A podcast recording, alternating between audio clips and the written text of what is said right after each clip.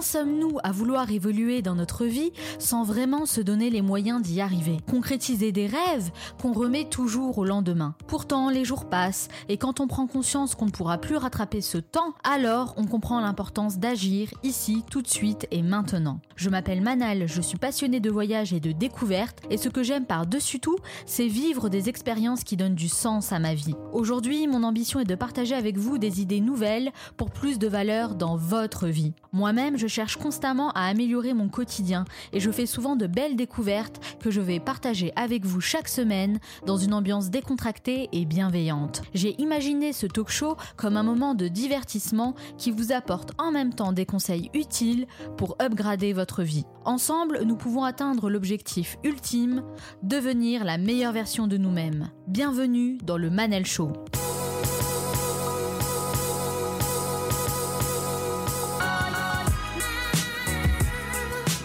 Manal Show, c'est votre capsule inspirante pour devenir la meilleure version de vous-même. Chaque semaine, je reçois des invités aux horizons différents et aux parcours inspirants qui partagent leurs conseils et leurs expériences. En plus du podcast, je vous envoie du contenu exclusif par mail, mes meilleures découvertes que je souhaite partager avec vous, et pour les recevoir, il vous suffit de vous abonner directement à ma newsletter sur le manalshow.com. Dans cet entretien, je rencontre Michael Ferrari, un jeune entrepreneur parti de rien et devenu millionnaire en quelques années. L'argent est parfois perçu comme un sujet tabou, mais au contraire, il faut savoir en parler pour mieux gérer ses finances et l'utiliser comme un moyen pour réaliser ses projets. Michael Ferrari est bien placé pour le savoir, il est passé par des périodes compliquées et a su rebondir en se donnant les moyens de réussir. Il va nous raconter son parcours et partager ses meilleurs conseils pour développer un esprit millionnaire. Et comme Michael Jordan a dit, certains veulent que ça arrive, d'autres aimeraient que ça arrive, et quelques-uns font que ça arrive. Cette émission dure 50 minutes et pas une de plus, alors soyez attentifs, faites partie de ceux qui font que ça arrive, passez à l'action. Son rêve, c'était de faire un métier qu'il aime, avec le moins de contraintes possibles et passer du temps avec sa famille. En quelques années seulement, il a réussi à atteindre tous ses objectifs. Comment? Eh bien en gagnant sa liberté financière. Il a réussi à multiplier ses revenus par 10 en l'espace de 7 ans seulement et est devenu millionnaire. En 2007, il décide de quitter son poste de salarié pour entreprendre et crée son blog Esprit Riche où il partage des contenus sur l'immobilier, la bourse et l'entrepreneuriat. Il teste plein de choses, apprend à gérer son argent et surtout à investir de la bonne manière, ce qui l'aide concrètement à faire fructifier son business de manière considérable. Pour lui, l'argent n'est pas un tabou, au contraire, son message est clair, cela reste un outil qu'il met au service de ses projets et qui l'aide à avoir un impact positif dans la vie des autres. Devenir millionnaire tout en gardant une éthique et des valeurs, améliorer sa qualité de vie et créer de la richesse pour lui et les personnes qui l'entourent, il prône ce qu'il appelle l'argent sage et va partager son expérience avec nous. Michael Ferrari, bonjour. Bonjour, merci de me recevoir. Merci d'avoir accepté mon invitation.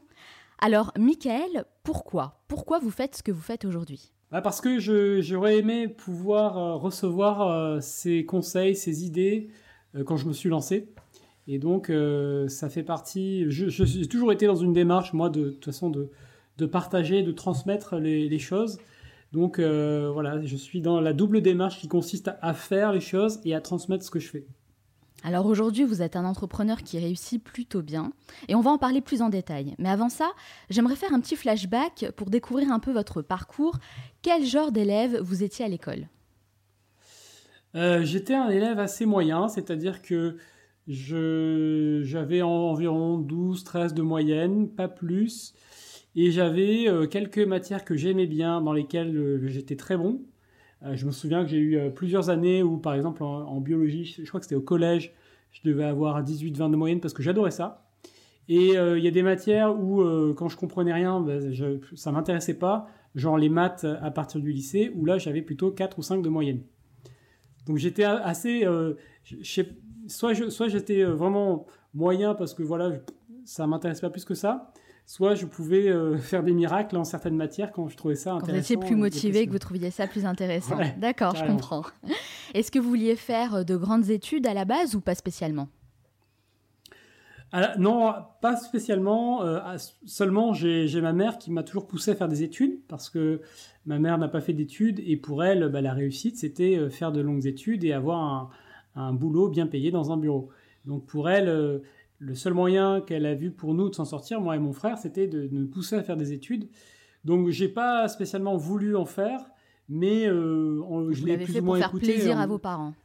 Ouais, c'est ça. Et puis je voyais que c'était plaisant de faire des études, que de toute façon, euh, quand je, quand j'ai toujours travaillé moi en parallèle de mes études, et je voyais que les boulots que je faisais en, parallèle de mes études n'étaient pas très très épanouissants. Donc euh, je me disais autant autant écouter ma mère. Et peut-être qu'elle a raison. Peut-être qu'au bout du compte, euh, j'aurais un job intéressant et bien payé. Et vous êtes allé jusqu'à quel niveau? En fait, j'ai fait plusieurs choses. Moi, c'est un peu particulier mes études. J'ai j'ai fait une filière courte, donc j'ai j'ai passé ce qui s'appelle un BTS euh, d'informatique et je suis allé travailler. Donc j'ai travaillé dans une start-up pendant un peu plus d'un an. Et, euh, et, quand la start-up bah, n'a pas décollé, j'ai repris mes études. Donc j'ai refait trois ans d'études pour avoir après un bac plus 5 en management et technologie de l'information. Et ça vous sert aujourd'hui euh, ces études que vous avez suivies? Ah, ça c'est la question. c'est la question fatidique. Je ne sais pas. Je pense que ça me sert d'une manière euh, dont je ne me rends pas compte. C'est ce que je me raconte comme histoire. Mais euh, non, directement, non, évidemment que ça ne me sert pas. Ça me sert plus. Ça m'a servi quand on est dans le moule de l'entreprise. C'est utile d'avoir les codes de l'entreprise. Mais quand on hmm. n'y est plus, non, ça a plus de. Aujourd'hui, ça n'a plus de sens, quoi. Alors, vous le dites vous-même, hein, vous avez grandi dans une famille plutôt modeste. Et justement, quel était votre rapport avec l'argent étant plus jeune?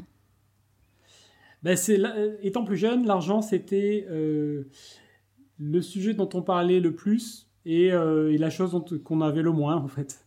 Donc c'était quelque, un, rapport, euh, un rapport plutôt sous l'angle de la douleur, sous l'angle du manque, globalement, même si on n'était pas à plaindre particulièrement, mais voilà, la limite qu'on avait tout le temps dans tout ce qu'on faisait, c'était non, c'est trop cher. moi j'ai entendu la phrase c'est trop cher tous les jours ou presque, quoi. C'est trop cher. Oui, un peu comme la euh, majorité des personnes. Hein.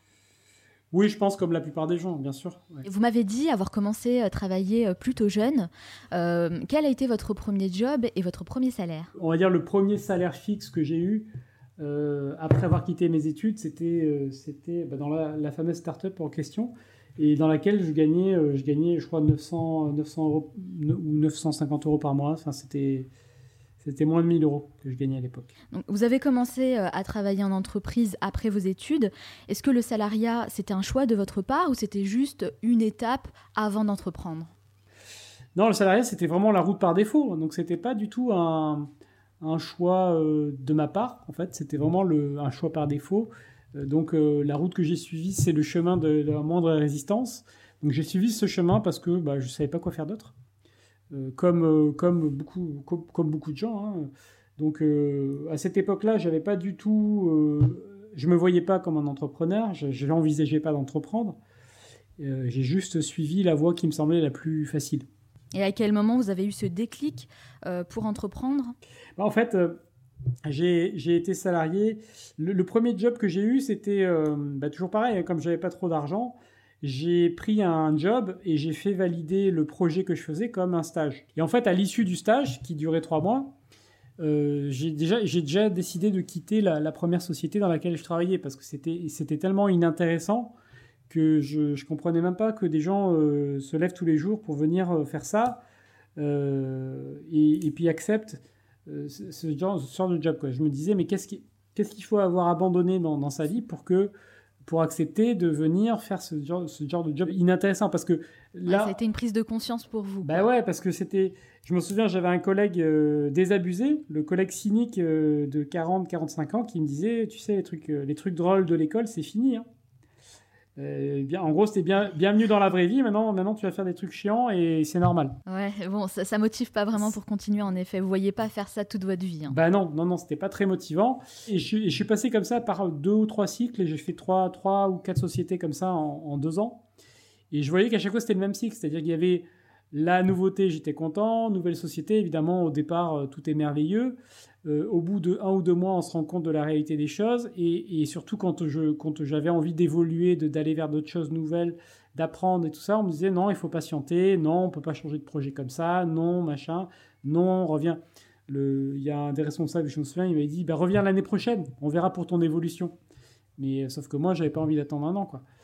Et donc, et donc en fait, au bout d'un moment, j'ai vu que le, ce que je cherchais, c'était il y avait un côté nouveauté et un côté challenge que je cherchais dans, dans, mon métier en fait tous les jours euh, au travers de l'apprentissage mhm.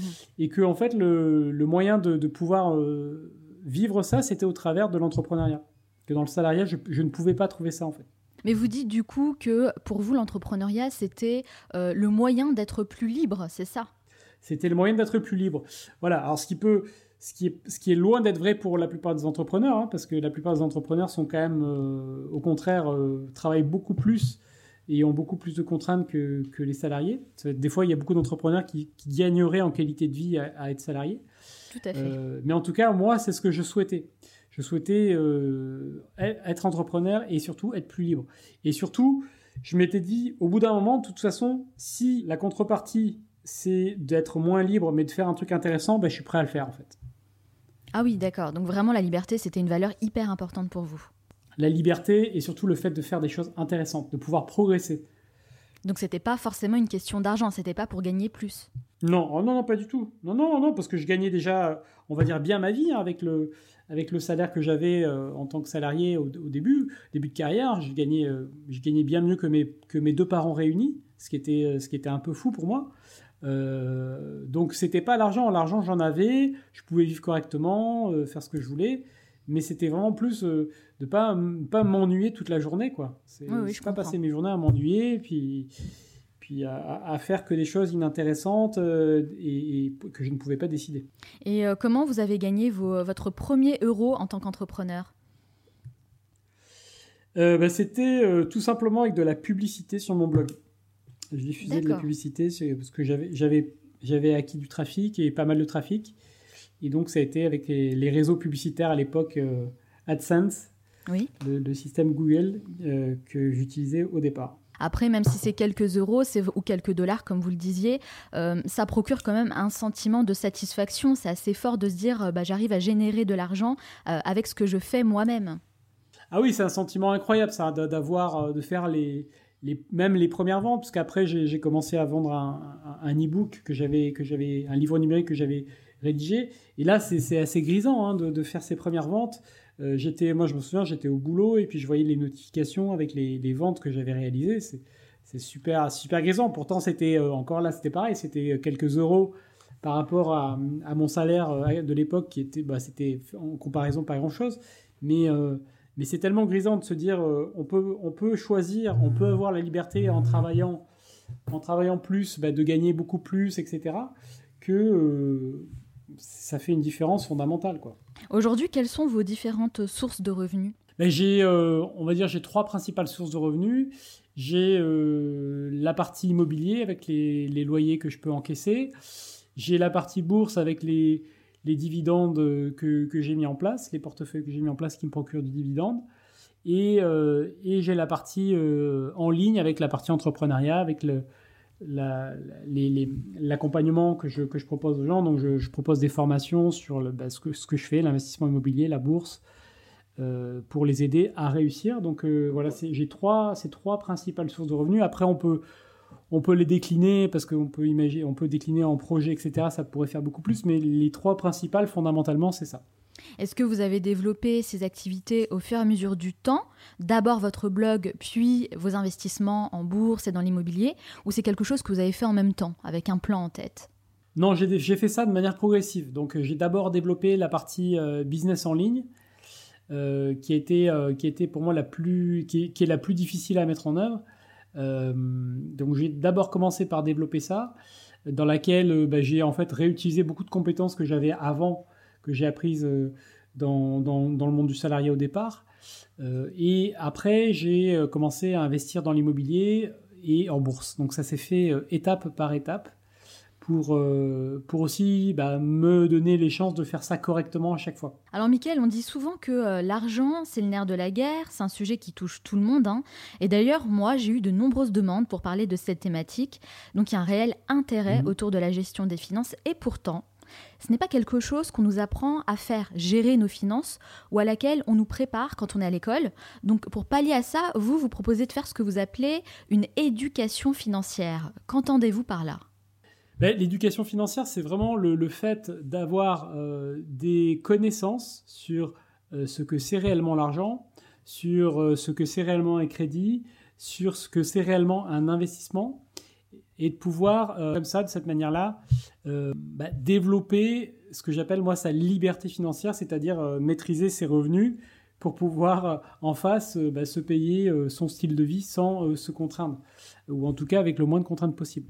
Euh, et effectivement, euh, il y a une époque où il y avait des cours de, de, budget à l'école. Il, y a une époque où il y avait des cours sur la gestion des finances à l'école. Euh, ah bon, c'est vrai, moi j'ai pas connu ça. Ouais, cette époque il y a, très, il y a très, très, je l'ai pas connu non plus. Hein. C'est bien avant. Je pense que c'est l'époque de mes parents et peut-être même avant. Ah. Et, et, donc voilà, c'est effectivement quelque chose que l'on n'apprend pas. Puisque c'est quelque chose qu'on n'apprend pas à l'école, vous, vous êtes formé comment?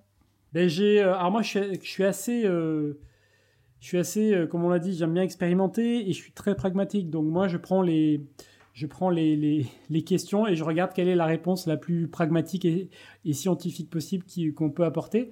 Donc j'ai commencé à regarder, ok, bah quand on, quand on, par exemple, quand on chaque mois on dépense, on est en débit chaque mois. Qu'est-ce, qu'est-ce qui fait qu'on est en débit? Ben, on prend les raisons de manière rationnelles les unes après les autres, on regarde, bah, c'est peut-être simplement qu'on dépense plus que ce que l'on gagne. Et comment est-ce qu'on fait pour ajuster l'un, c'est-à-dire soit gagner plus, ou l'autre, soit dépenser moins. Et donc j'ai commencé comme ça à, découvrir déjà ce, premier aspect de la gestion finance, qui est assez basique. Et ça m'a amené très rapidement au côté euh, psychologique des choses. Et donc j'ai beaucoup travaillé moi sur la psychologie des choses, sur... Euh, sur la relation qu'on a à l'argent, sur ce que l'argent représente pour nous, donc tout le côté euh, inconscient. Euh, et ça a été un travail passionnant euh, que j'ai fait sur moi et qu'après j'ai appris à, pouvoir faire pour les autres sur toutes les croyances qu'on appelle les croyances limitantes. Hein, C'est-à-dire tout ce qu'on pense tout ce qu'on pense être vrai mais qui ne l'est pas et qui en fait définit notre monde et surtout définit nos limites sur euh, je ne peux pas gagner plus que ça, ou je ne peux pas faire tel métier, ou je ne peux pas être entrepreneur parce que c'est pas pour moi, ou voilà. oui, oui. Ou alors, on se met euh, des freins et des blocages nous-mêmes, en fait. Hein. Exactement. Bah, de toute façon, 90% euh, des freins. Les, seuls blocages réels qu'on a, c'est que oui, on peut pas, on peut pas devenir champion du monde d'athlétisme parce qu'il y, y, a des limites physiques. mais quand c'est pas des limites physiques, les trois quarts du temps, c'est simplement des limites mentales qu'on s'est imposées. Alors pour euh, que je comprenne bien, juste quand vous avez décidé justement de décortiquer vos dépenses, comment ça s'est fait en fait? Vous avez limité vos dépenses? Vous avez tenu un tableau Excel par exemple, en notant vraiment tout ce que, toutes les dépenses que vous faisiez? Oui, déjà c'est de faire des, c'est faire ce qui s'appelle simplement une addition. On prend, on prend tout ce qu'on a gagné. Généralement il n'y a qu'une ligne. On prend tout ce qu'on a euh, dépensé, on fait une addition on regarde c'est quoi c'est quoi l'écart qui reste. Après, euh, c'est de faire un peu une analyse par euh, par catégorie de dépenses. Ok, bah, qu'est-ce que concrètement comment j'ai dépensé mon argent? Et après, c'est de mettre de la conscience, c'est-à-dire de choisir. Ok, euh, là, qu'est-ce que je choisis de garder? Qu'est-ce que je choisis d'arrêter? Et, et, si j'ai des choix à faire qui sont durs, parfois Parfois, j'ai des personnes qui, euh, qui, me disent dans, dans, mes programmes de formation, il y en a qui déménagent. Ils déménagent pour payer moins euh, de loyer ou qui revendent leur maison, euh, la maison qu'ils avaient achetée parce qu'ils se rendent compte que ça leur coûte trop cher pour partir en location. Donc, des fois, il y a des choix difficiles à faire comme ça. Donc, ben, ce que j'ai fait, moi, au départ, c'est vraiment de, ben, de, poser et de constater les chiffres, de voir les vrais chiffres. Parce que le, la raison principale pour laquelle les gens ne s'en sortent pas avec l'argent, c'est qu'ils ne connaissent pas, en fait, les chiffres. Oui, c'est vrai, c'est vrai. À partir du moment où on définit, on connaît, euh, on sait où, où, vont nos dépenses, euh, déjà, je pense qu'on a un choc. parce que là, on se rend compte à quel point on dépense dans des domaines qui n'en valent pas forcément la peine. Mais en plus, euh, on a vraiment une prise de conscience et on a envie d'agir. Hein. Enfin, en tout cas, normalement, c'est comme ça que ça fonctionne. Vous, justement, vous avez commencé par rogner sur quelle sorte de, dépenses? Alors, moi, j'étais plutôt économe à la base. de part, alors, je sais peut-être l'histoire avec mes parents qui a fait ça, mais je suis pas quelqu'un de très dépensier. Donc euh, j'ai vu que moi, mon problème, c'était vraiment de gagner plus. C'était vraiment de pouvoir euh, gagner plus. Et euh, j'ai vu aussi derrière la conséquence de ça, c'est que j'ai vu que en fait j'étais le seul à fournir l'effort. J'étais le dans dans le quotidien, en train de, le seul à travailler, le seul à gagner de l'argent. Donc, il fallait que j'ai des choses qui travaillent pour moi. Et donc, c'est là j'ai en fait compris que moi, mon, là où j'en étais, j'avais pas tant à réduire mes dépenses. j'avais surtout à commencer à apprendre à investir pour pouvoir gagner plus. Et ça vous aviez un objectif en tête? Vous vous êtes dit, par exemple, je veux gagner tant d'argent, d'euros de plus par mois? Non, non, non, je me suis jamais trop fixé d'objectif comme ça. Euh, parce que je ne savais pas, je connaissais pas les possibilités, donc je, n'arrivais pas à poser un chiffre. Euh, par mmh. contre, ce que je me suis dit, c'est je vais apprendre, je vais investir et apprendre. Et donc, euh, je vais faire des choses qui vont me permettre d'avancer. Donc, par exemple, quand j'ai acheté mon premier appartement, je me suis dit, OK, je vais l'acheter euh, en me disant que euh, il faut il faut qu'il soit rentable. Donc, qu'est-ce que c'est rentable? Comment on sait qu'un appartement est rentable ou pas? Mais en tout cas, il fallait que le premier soit rentable. Et après, j'allais apprendre à faire mieux les fois suivantes. Mais j'avais pas un objectif euh, chiffré, précis en tête. Sachant que j'ai toujours, moi, pris les choses en me disant, je veux développer, donc je veux avancer à mon rythme, à ma manière, et donc pas le fait de poser des chiffres, pour moi, c'était un risque trop important de prendre des raccourcis pour atteindre des chiffres. Et du coup, donc vous m'aviez dit, vous avez euh, acheté euh, votre premier appartement. Euh, comment vous avez fait? Vous avez pioché dans vos économies ou vous avez fait un crédit? Non, crédit. Un crédit à 110%, c'est-à-dire emprunter, oui, tout. alors ça n'a pas été facile hein, de faire le premier crédit pour moi, de par mon histoire familiale mais, euh, mais euh, j'y suis, arrivé, j'allais dire. Euh, et, j'ai tout fait financer en fait, les frais de notaire, les travaux, même les meubles à l'époque, tout, tout, tout. J'ai pas mis, enfin j'ai dû mettre, je sais pas, j'ai dû payer 20 euros pour, je sais pas, des, frais que j'ai dû rembourser. Ça m'a rien coûté l'appartement, zéro. Et pourquoi c'était compliqué pour vous de faire un crédit au départ? Vous me dites par mon histoire familiale, il y a quelque chose, une anecdote? Ouais, de par le surendettement de mes parents, parce que mes parents sont surendettés en faisant des petits crédits, quoi. Et, et puis le crédit, ça représente quand même la contrainte, c'est un engagement. En plus, dans l'immobilier, c'est des engagements qui sont sur des durées longues. Euh, et donc, euh, le crédit, euh, malgré tout, philosophiquement, c'est quand même l'opposé de la liberté. Parce que quand on, quand on, on contracte un crédit, c'est un engagement très fort. Donc, c'est vraiment l'opposé de ce que je souhaitais. Et donc j'ai dû trouver un moyen de réconcilier les deux en, disant justement bah, le crédit quand il est utilisé à des fins euh, rentables, bah là, là il a une bonne utilité. C'est ce qu'on appelle une bonne dette. Et quelle somme vous avez emprunté oh, C'était 100, 100, 110 000 euros, je crois, à l'époque. Ah oui, quand même. Alors moi j'ai quand même une question, Michael. Pourquoi avoir choisi d'investir dans l'immobilier?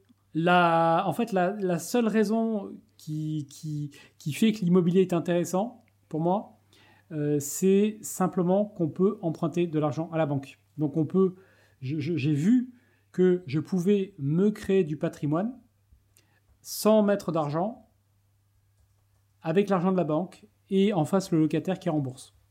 Voilà, donc c'est le seul intérêt. C'est-à-dire que j'avais pas ces 110 000 euros, je suis allé les demander à la banque, elle me les a donnés, j'achète l'appartement et le locataire rembourse. Voilà. Donc c'est ça l'immobilier. Pour, pour ça que j'aime bien l'immobilier. Donc c'est oui, c'était un, choix pour vous euh, le plus simple entre guillemets pour pouvoir investir et faire fructifier euh, des biens. Exactement. C'était ça en fait votre plan. C'était emprunter pour investir. Emprunter pour investir et c'est toujours ce que j'ai fait jusqu'à présent. T. Harv Eker que vous connaissez euh, sûrement, qui est auteur du livre Les secrets d'un esprit millionnaire. Et, et lui, il dit que pour devenir riche, il faut, il faut se mettre dans la peau d'une personne riche et penser comme si on était déjà riche. Est-ce que vous êtes d'accord avec ça? Il y a un truc qui est vrai là-dedans que je trouve vrai, c'est que euh, il faut. En fait, pourquoi il dit ça, c'est que un riche, enfin quelqu'un qui, qui, qui, est riche, il va oser faire des choses. Et la plupart des gens qui ne sont pas riches, en fait, déjà ils sont bloqués parce qu'ils n'osent pas. Par exemple, euh, bah, je, parle d'un truc que j'ai. Je me souviens d'une vidéo que j'avais fait sur ma chaîne où euh, j'expliquais, j'étais à Malte et j'expliquais qu'en fait, on pouvait vivre une expérience de riche pour 5 euh, euros, je crois. C'était à Malte, dans, les grands hôtels, euh, le, vous pouvez aller boire un verre, ça coûte beaucoup beaucoup moins cher qu'on peut l'imaginer et beaucoup beaucoup moins cher qu'à Paris, par exemple. Vous pouvez prendre un café, ça va coûter 3 euros, quoi. Euh, et d'ailleurs, ça c'est quelque chose qu'il conseille de faire. Hein. Exactement. D'aller souvent dans des espaces luxueux. Oui, oui, oui. Exactement. Pour s'habituer, s'habituer à ce niveau de confort pour voir que, que au bout d'un moment, au départ, on n'y on est pas à l'aise, on n'est pas, on n'a pas l'habitude, c'est pas notre milieu. Mais plus on y passe du temps, bah, plus on est à l'aise. Des fois, ça nous plaît, des fois, ça nous plaît pas. Et, si ça nous plaît et qu'on y vient plusieurs fois, bah, on, va se rendre compte qu'on est à l'aise. Que les gens qui y sont, ils sont tout à fait normaux, ils sont comme nous. Euh, et que voilà, donc du coup, on peut développer cette, cette euh, faculté à se sentir à l'aise avec, euh, avec l'argent, tout simplement. En fait, T. Harvecker, en disant ça, il veut surtout mettre en avant l'importance du mindset pour réussir dans ce qu'on entreprend. Quels mm. sont les blocages psychologiques sur lesquels vous, vous avez travaillé personnellement pour évoluer? Ouais, y a, Moi, j'ai travaillé sur le fait de, déjà de, de, de voir que j'avais j'avais tout à fait les, les capacités d'entreprendre. En fait, euh, croire que tout était possible pour moi.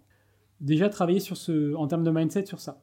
Et après, euh, j'ai aussi travaillé sur le fait de, sur la, la représentation que j'avais de l'argent, de considérer que euh, être, être ambitieux, vouloir améliorer sa vie, vouloir plus d'argent, en fait tout ça n'était ni bien ni mal. Tout ça était, était quelque chose qui n'avait euh, pas de, de, valeur de jugement moral et que simplement si moi j'avais envie de le faire et que je trouvais que c'était bien dans ma vie et que ça que je trouvais ça intéressant ben que je pouvais le faire.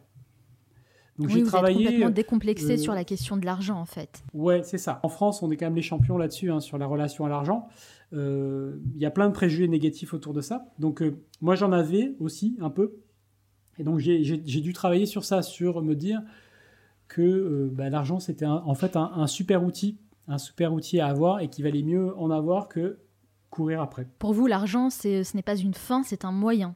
C'est un moyen. Ah oui, ça a toujours été un moyen de, de vivre des expériences, un moyen d'être libre, un moyen aussi d'être, euh, bah, de, pouvoir vraiment s'offrir des choses qu'on ne pourrait pas s'offrir euh, autrement. Quoi. Euh, et, et, c'est pas forcément des choses en plus très chères. Hein. J'ai pas des j'ai pas des goûts euh, j'ai pas des goûts très très très très coûteux, mais mais c'est pouvoir se faire plaisir quoi. De je sais pas.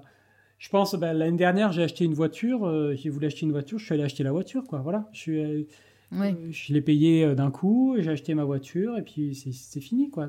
On a je me souviens avec, avec mes parents à l'époque, c'était euh, changer la voiture, c'était c'était une épopée quoi, parce qu'il y avait la question financière qui était au centre de tout. En quelque sorte, ça, ah bah vous libère euh, le fait de gagner euh, autant d'argent, ça libère l'esprit. Ben oui, c'est ce que je dis. Moi, c'est ce que je disais. Je disais que les, les ceux qui pensent le plus à l'argent, c'est c'est pas ceux qu'on a le plus, comme comme les gens aiment, aiment, aiment à se l'imaginer à chaque fois. C'est ceux qu'on n'ont pas. Moi, je pense, je pense beaucoup moins à l'argent maintenant. Passer d'une famille surendettée à millionnaire, eh ben, il y a forcément une démarche psychologique hein, là-dedans.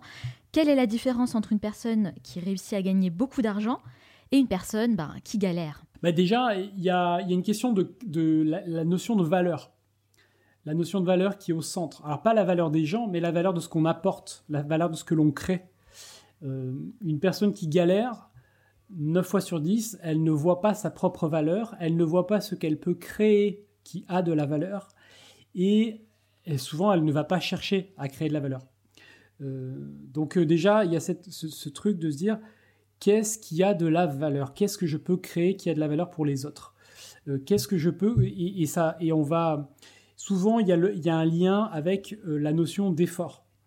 Euh, moi, ce que j'ai vu, c'est qu'au départ, quand j'ai commencé dans la vie active, j'étais pas sur le bon mindset puisque je cherchais à faire le moins d'efforts possible. J'étais en mode salarié qui, qui compte ses heures. Euh, et donc, c'est la, la, prophétie autoréalisatrice, c'est de l'auto-sabotage. C'est-à-dire que quand on est comme ça, bien évidemment que personne ne va nous confier des opportunités parce que les gens vont se dire je vais pas confier des opportunités au mec qui compte ses heures parce que mon projet, oui. bah, il va pas être entre les meilleures mains. Voilà, donc, euh, euh, donc euh, l'autre grand volet derrière, c'est de se dire, je prends un projet et je vais le faire fonctionner. Ça va marcher, je vais le faire, je vais me débrouiller et je vais le faire fonctionner. C'est pas une question d'heure, c'est pas une question de ce qui est écrit dans le contrat. Tout ça, on s'en fout parce qu'au au fond du fond, ce qui compte, c'est que ça marche. Et donc, c'est d'être, ok, comment je crée de la valeur, comment je fais en sorte que ça marche. Et, et ça, pour moi, ça fait vraiment toute, toute la différence. Justement, vous bougez, vous, pour atteindre votre liberté financière. Quelles sont les habitudes quotidiennes que vous avez mis en place pour arriver à faire fructifier votre business? Alors, j'ai hum, beaucoup d'habitudes de, de, style de vie. donc moi, je suis plutôt quelqu'un qui dort bien, mange bien, fait de l'exercice. Je suis plutôt là-dessus. C'est ce qui me permet de me sentir bien. Donc déjà, de gérer mon énergie. Parce que je pense qu'il faut que l'entrepreneur soit bien. Vous avez un mode de vie plutôt sain. Ouais, bah ouais. Pour que son business se porte bien, il faut que l'entrepreneur soit bien. Et surtout que ça dure. Euh, et après, euh, pour développer, euh, développer, le, développer mon business, ben, en fait, je continue à, à, à écouter mes clients. Il faut écouter ses clients. Écouter les gens pour lesquels on crée de la valeur parce que eux, c'est eux qui vont vous dire ce qu'il faut faire. Euh, euh, au départ, des fois, des fois, il faut qu'on imagine qu'on un saut dans le vide parce qu'on n'a pas les clients. Mais quand on a les clients, il suffit de les écouter, de voir euh, là où ils ont des difficultés et de voir comment on peut les aider. C'est ça aussi, travailler intelligemment. C'est pouvoir proposer des produits, des services qui correspondent totalement aux besoins de sa clientèle. Mais bien sûr, bien sûr. Combien, combien on voit d'entrepreneurs imaginer un projet, euh, tout, tout, se passe dans leur tête. Ils n'ont jamais eu un contact avec un, client. Ils passent des années parfois à construire le projet, à le produire, à le mettre sur pied, et puis ils se rendent compte que ça, personne n'en veut.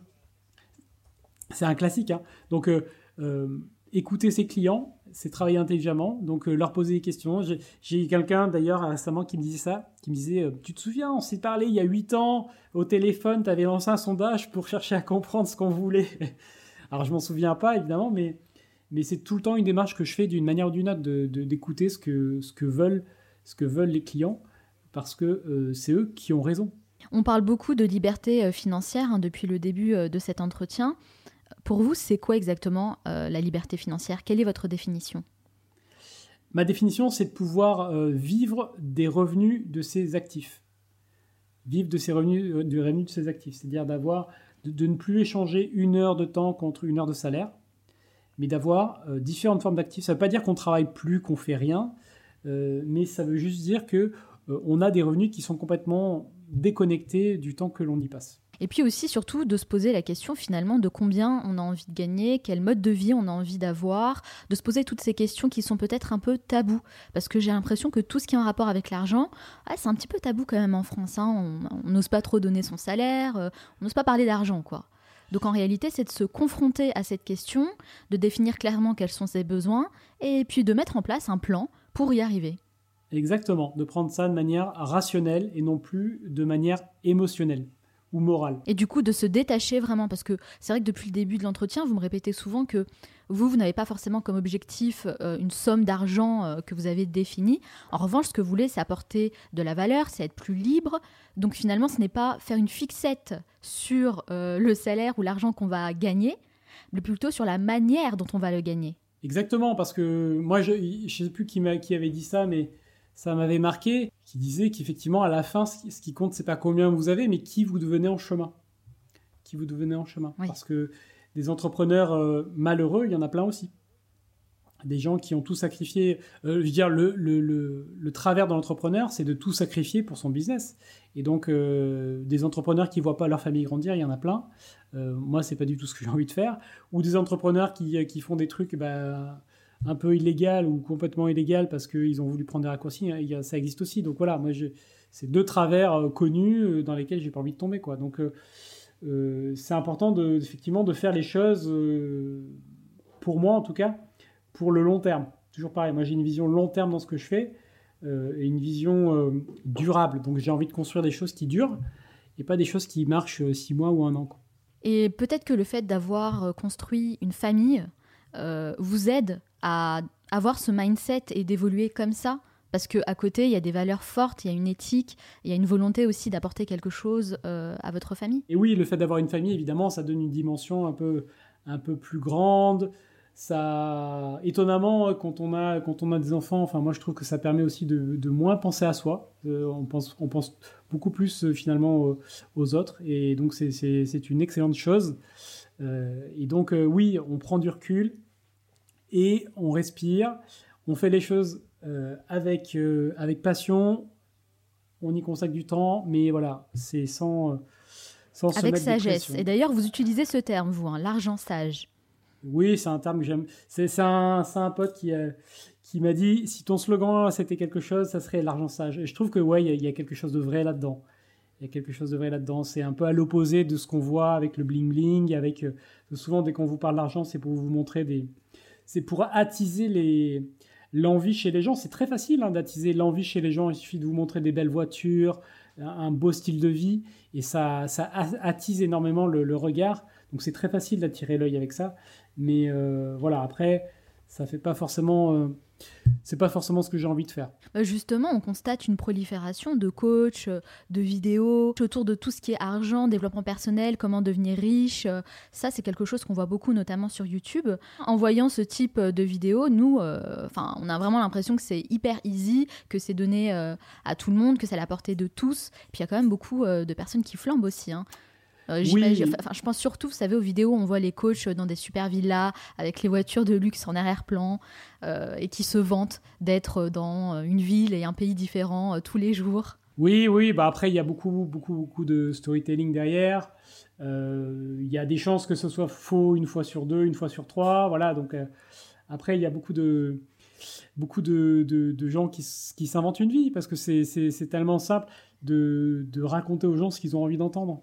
Tellement simple. Donc euh, voilà, après, c'est un peu la difficulté avec ce sujet, de toute façon, qui est l'argent, c'est que euh, il y, a, y a ces personnes-là, il y a des trucs plus ou moins honnêtes, et en même temps, à côté de ça, euh, moi je l'ai vécu pour l'avoir fait, euh, on peut complètement transformer sa vie financière de manière, euh, de manière euh, réelle quoi, et durable. Donc euh, c'est- pas facile de s'y retrouver. Enfin, j'allais dire, j'aimerais pas être à la place de quelqu'un qui, qui débute aujourd'hui et qui euh, voit euh, effectivement euh, toutes ces chaînes YouTube ou tout- tous ces coachs euh, plus ou moins improvisés, euh, la plupart qui vous vendent des trucs qu'ils n'ont pas fait d'ailleurs. Et voilà, donc, et pourtant, parmi ces coachs-là, bah, il y a des gens bien, et parmi ces coachs-là, il y en a qui ont des bons conseils, donc c'est- assez dur de s'y retrouver. Donc finalement, il y a peut-être un peu trop d'informations aujourd'hui. C'est difficile de faire la part des choses. Oui, ça, je pense que c'est une des, une des compétences. co- comme l'être humain s'adapte, je pense que la, la grande adaptation qui est en cours, c'est la capacité à filtrer l'information. Et en tout cas, c'est une compétence qu'on doit développer, de savoir filtrer pour pouvoir sélectionner, les, on va dire, une, sou- une bonne source. Euh, parce qu'effectivement, il y a de la... c'est bien qu'il y ait autant d'informations, parce que c'est bien que l'information circule, mais le- la conséquence négative, c'est que bah, il faut en face euh, pouvoir filtrer. Moi, c'est vraiment quelque chose que je pense, c'est que euh, je répète souvent, c'est de euh, filtrer l'information. Je le dis aussi aux auditeurs hein, du Manel Show qui m'envoient souvent des messages en disant il y a beaucoup d'informations sur Internet, on entend pas mal de choses, mais finalement, plus on a de l'information, plus on a du mal à mettre en place, Et- parce qu'on ne sait plus quoi faire et qui suivre. Exactement. Donc, à la limite, euh, il faudrait juste définir le domaine dans lequel on a envie d'évoluer et euh, la personne qu'on a envie euh, de suivre, dont on veut s'inspirer, et aller jusqu'au bout en fait de la démarche, sans multiplier les sources d'informations, parce qu'après, bah, c'est une catastrophe, on ne sait plus où donner de la tête. donc finalement, c'est ça, c'est filtrer et faire les bons choix. Oui, exactement. En plus, en psychologie, il y a un phénomène qui est connu qui s'appelle la paralysie de l'information. C'est quand on est, quand on est, on nous propose trop de choix, en fait, on n'arrive plus à décider. Et, euh, je suis complètement d'accord avec euh, ce que vous dites. C'est-à-dire que euh, j'ai d'ailleurs plein de personnes dans, mes formations qui, c'est ce qu'ils me racontent. Ils me disent, je, suivais des, informations. J'ai vu plein de trucs sur YouTube. J'ai regardé des heures et des heures de contenu, mais j'ai jamais rien fait. Et en suivant le programme, ben voilà, étape par étape, et ben ça me guide. Et puis j'écoute que ça, et, et puis voilà, et puis j'ai fait un projet quoi. Parce qu'effectivement, le, le fait de se nourrir constamment d'informations, c'est parfois une forme de procrastination aussi. C'est une manière de, Oui. de repousser l'action à plus tard, parce que on se dit que tant qu'on n'a pas tout vu, tout compris, ben, on ne peut pas agir. Et vu qu'il y a euh, de toute façon euh, des centaines de minutes de vidéos publiées euh, chaque, chaque jour et qu'on ne pourra jamais tout voir, bah, par, des, par définition, on ne sera jamais prêt. Donc, euh, c'est aussi accepter de se lancer avec une information euh, partielle. On devient une sorte de euh, consommateur de contenu inspirant. Exactement. C'est un peu ça. Ça- si Alors un métier, en soi, sur le moment, ça nous fait du bien, hein, on a l'impression d'apprendre des choses, mais à la fin de la journée, qu'est-ce que vous avez mis en place concrètement dans votre vie? Oui. Ça, c'est la vraie question. Exactement. j'avais écrit un article sur le blog il y a longtemps sur le, la différence entre les consommateurs et les producteurs. C'est- exactement ça le sujet. C'est En gros, les gens qui s'enrichissent, c'est les gens qui produisent, c'est pas les gens qui consomment. Donc pour faire face à la paralysie euh, de l'information, bah, je conseille à toutes les personnes qui nous écoutent, bah, premièrement d'écouter que le Manal Show. non, je plaisante bien sûr. en tout cas, de définir le domaine dans lequel vous avez envie d'évoluer, puis de choisir de sélectionner les contenus euh, qui vous inspirent euh, pour ne pas voilà, avoir une diversité d'informations qui vont plutôt vous freiner plus qu'autre chose. Mmh. Ouais, c'est très important, mais mais regardez, euh, chacun peut regarder euh, les informations qu'il lit, les podcasts qu'il écoute à chaque fois, et regardez, voilà, quand euh, moi j'ajoute un nouveau, une nouvelle source, pour moi c'est la source, elle est en test, elle est en test, et je regarde les premières fois si ça m'apporte de la valeur, si ça me fait avancer, si ça me fait agir, et si c'est pas le cas, j'enlève la source. Et puis régulièrement, il faut nettoyer ces sources. c'est une bonne technique ça. Donc du coup, vous faites le tri. Je, ouais, je fais constamment le tri, euh, constamment le tri pour avoir. Moi, moi, idéalement, effectivement, c'est d'avoir une ou deux personnes à écouter sur par domaine et ça suffit largement. Très bien. On dit souvent que l'argent révèle qui on est vraiment. Qu'est-ce que le fait de gagner beaucoup d'argent a révélé chez vous? Ah, c'est une bonne question ça. Je pense que ça, ça me met en meilleure posture pour aider les autres en fait. Ça me met en meilleure posture pour consacrer du temps à aider les autres. Chose que je, chose que j'avais euh, j'avais pas le, je prenais que je ne faisais pas tant que ça au début parce que j'étais dans cette euh, dans cette euh, dynamique dans cette urgence aussi de développer les choses pour moi. Et j'ai un peu l'impression d'avoir atteint un niveau où en fait je peux me permettre de faire beaucoup plus beaucoup plus ce genre de ce genre de choses. Il y a un peu un passage de relais quoi d'une certaine manière. Je parle comme si j'avais ça a développé votre côté altruiste? Ouais ouais ouais Ouais. Ouais, je dirais ça, ouais. Ah d'accord, donc plus d'altruisme, plus d'authenticité dans les relations. Euh, et, vous avez développé vos relations sociales, vraiment. Oui. Oui, moi, moi je passe mes journées euh, au téléphone à échanger, à rencontrer des gens, chose que je, que je ne faisais pas avant, que je n'aimais pas spécialement faire avant, je voyais pas l'intérêt. Mais là, comme on est dans une dynamique commune, on partage des choses en commun, ben, en fait, ça, ça se fait naturellement. Et qu'est-ce qui a été le plus difficile euh, finalement dans votre parcours? Ça a été de, de, de, vraiment de quitter le, quitter le salariat, quitter ce truc, euh, euh, parce que ça représentait pour moi quand même la sécurité.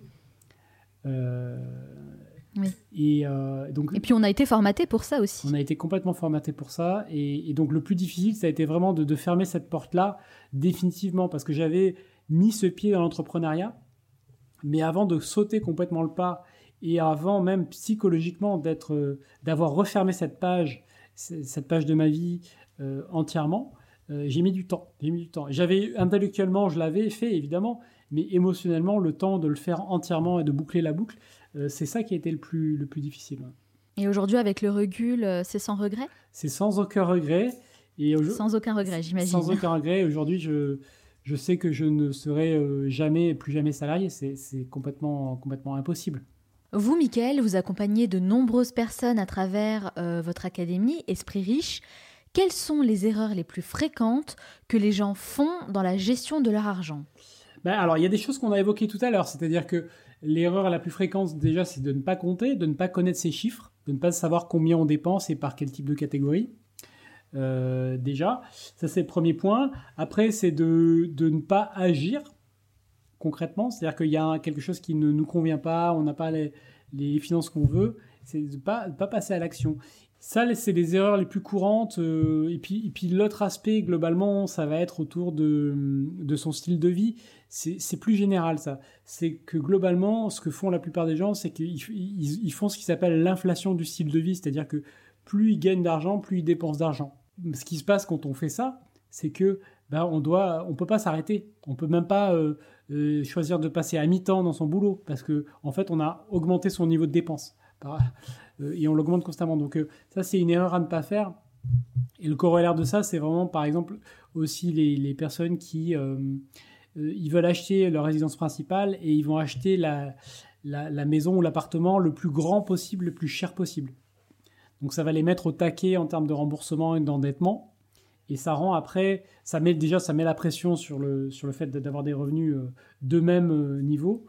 Euh, et en plus, ça, ça rend difficile le fait d'emprunter puisqu'on est endetté et lourdement. Donc voilà, c'est les erreurs les, les, plus, les plus courantes que je vois que je vois faire autour de moi.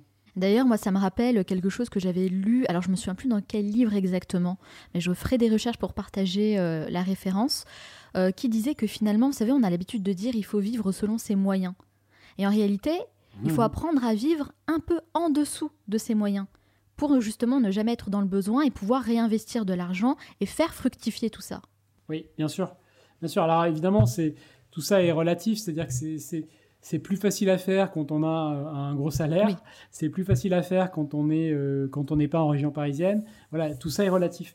Mais euh, mais oui, dans l'absolu, bien sûr, euh, il faut vivre avec beaucoup moins que ce que l'on gagne. Il y a il y a euh, quelqu'un qui qui euh, j'aime bien sa citation qui disait N'achetez pas la deuxième voiture avant d'acheter la, la première, le premier investissement. Ouais, donc c'est savoir placer son argent, investir intelligemment. Ouais, dépenser, c'est dépenser consciemment et investir. Est-ce que tout le monde mérite d'être riche, pour reprendre le titre d'un best-seller français? Le titre, il est, il est très bon. Après, c'est, c'est, je, je le trouve, je, je connais bien l'auteur, je le trouve hyper démagogue le titre. Mais, mais c'est un bon titre. Mais non, tout le monde ne mérite pas d'être riche. Pour quelle raison? Ben, c'est les gens qui se bougent qui méritent d'être riches. Ceux qui travaillent. Ben, bien sûr, ceux qui travaillent, ceux qui réfléchissent, ceux qui apportent de la valeur. Et, euh, et quand je dis créer de la valeur, c'est pas travailler dur et se tuer à la santé. hein. Parce que c'est ce que je croyais moi au départ. Je, travailler dur, pour moi, c'était euh, euh, enchaîner 15 heures de boulot dans un boulot phy- physiquement contraignant. Et, ça, c'était travailler dur. Mais en fait, j'ai compris que c'était pas du tout ça qui rendait les gens riches. Alors c'est quoi travailler des- dur pour vous? C'est travailler intelligemment. Travailler intelligemment, c'est-à-dire C'est ce que je, je répète souvent. bah, bah oui, créer de la valeur et donc travailler de manière intelligente, penser à construire euh, un système, euh, déléguer ce que l'on peut déléguer. Voilà, de ne pas se tuer à la tâche, ça, ça ne sert à rien. De ne pas chercher à réinventer des choses qui, qui ont déjà été inventées 25 fois. Euh, comme je dis sou- souvent, euh, quand on a un problème, la, la réponse c'est tout le temps qui. Qui. Qui peut le faire à ma place? Qui peut m'aider? Qui peut m'apprendre? C'est qui? Tous les problèmes du monde peuvent être résolus par qui? Merci beaucoup, Michael, d'avoir partagé votre expérience, votre parcours et tous vos conseils. Mais ce n'est pas totalement fini. À la fin de chaque interview, je pose une série de questions rafales. Il faut répondre le plus spontanément possible sans trop réfléchir. Alors, il n'y a pas de piège, hein, l'objectif c'est de mieux vous connaître. Ça dure 1 minute 30. Est-ce que vous êtes prêts? C'est parti, C'est parti. Quelle est la première chose que vous faites en vous levant le matin? Je bois un verre d'eau. Quelle est la personne que vous admirez le plus Euh, Warren Buffett, Quel est le luxe dont vous ne pourriez pas vous passer de bien manger. Quel est le dernier livre que vous avez lu Euh, je sais pas, ça fait un moment que j'ai pas lu de livre. Quel livre offririez-vous en premier La semaine de 4 heures. Quel animal vous représente le mieux Euh, je sais pas. euh, le lion. Quelle application utilisez-vous le plus Euh, Google Agenda. Si vous disposiez de 100 euros et pas un de plus, dans quoi les investiriez-vous Hum, J'achèterai des livres. Quel est l'endroit où vous aimez aller pour vous ressourcer Au bord de la mer. Quelle est la chose à laquelle vous croyez et que les autres considèrent comme une folie Que tout est possible. Dans quel domaine pouvez-vous dépenser sans compter Pour apprendre. Si vous pouviez inviter la personne que vous voulez à votre table pour un déjeuner, n'importe qui, hein, sans limite, qui choisiriez-vous Bah, Warren Buffett. Quelle a été la rencontre la plus marquante de votre vie? Euh, la rencontre avec euh, mon mentor, cette personne qui m'a qui m'a montré ce que, c'était l'entrepreneuriat sur le web. Quel est votre plus grand regret? J'ai pas de regrets. Qu'est-ce qui vous plaît le plus dans ce que vous faites aujourd'hui? La diversité de ce que je fais. Et ce qui vous plaît le moins? Euh, les contraintes administratives. Selon vos proches, quelle est votre plus grande qualité? Euh, la patience. Et selon vous, quel est votre plus grand défaut Euh, moi, je me trouve impatient. Quelle est la dernière chose que vous faites avant de dormir? Euh, J'écoute un bon podcast. Merci beaucoup, Michael Ferrari, d'avoir répondu à mes questions. Très bonne habitude avant de dormir. L'e- Excellent le podcast. Alors dites-moi, vous avez un budget alloué à la formation parce que vous en avez euh, beaucoup parlé? Oui, enfin, j'ai pas un budget spécifique, mais je dépense, euh, c'est là où je dépense le plus. Je, je dépense je- au moins 20 000 euros par an à chaque fois euh, pour me former. Ouais, Ah oui, quand même. Ouais, bah, c'est hyper important. hein. En tout cas, merci encore, Michael Ferrari. Et si on veut en savoir davantage sur vous, sur ce que vous faites, où peut-on vous retrouver? Euh, bah, Il y a deux choses. Il y a soit mon blog, espritriche.com, soit euh, ma chaîne YouTube, qui porte le même nom, euh, Michael Ferrari, sur laquelle je publie euh, régulièrement des vidéos. Très bien. C'est les deux endroits où je suis le plus actif. Esprit riche, euh, nous de toute façon, on va partager les références sur le site lemanalshow.com. Merci beaucoup, je vous souhaite beaucoup de succès dans tous vos futurs projets. Merci beaucoup. J'espère que cet entretien avec Michael Ferrari et tous ses conseils vont vous aider à votre tour à mieux gérer vos finances et à développer un esprit millionnaire. Et n'oubliez pas, ne restez pas passif, passez à l'action. Si vous êtes encore là, c'est que vous faites partie de cette minorité de gens qui vont au bout des choses et je vous en félicite. Pour aller encore plus loin, sachez que chaque vendredi, je partage avec les membres de ma communauté des contenus exclusifs à haute valeur ajoutée que je teste personnellement et pour les découvrir, vous avez une seule chose à faire, vous rendre sur le site lemanalshow.com et me laisser votre meilleure adresse mail. On se retrouve la semaine prochaine pour un nouvel épisode. D'ici là, on reste en contact sur la page Facebook du Manal Show. Ciao.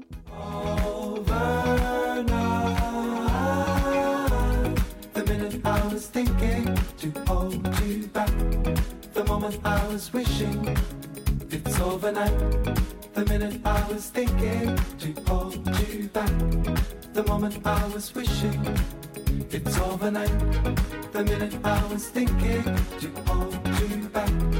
The moment I was wishing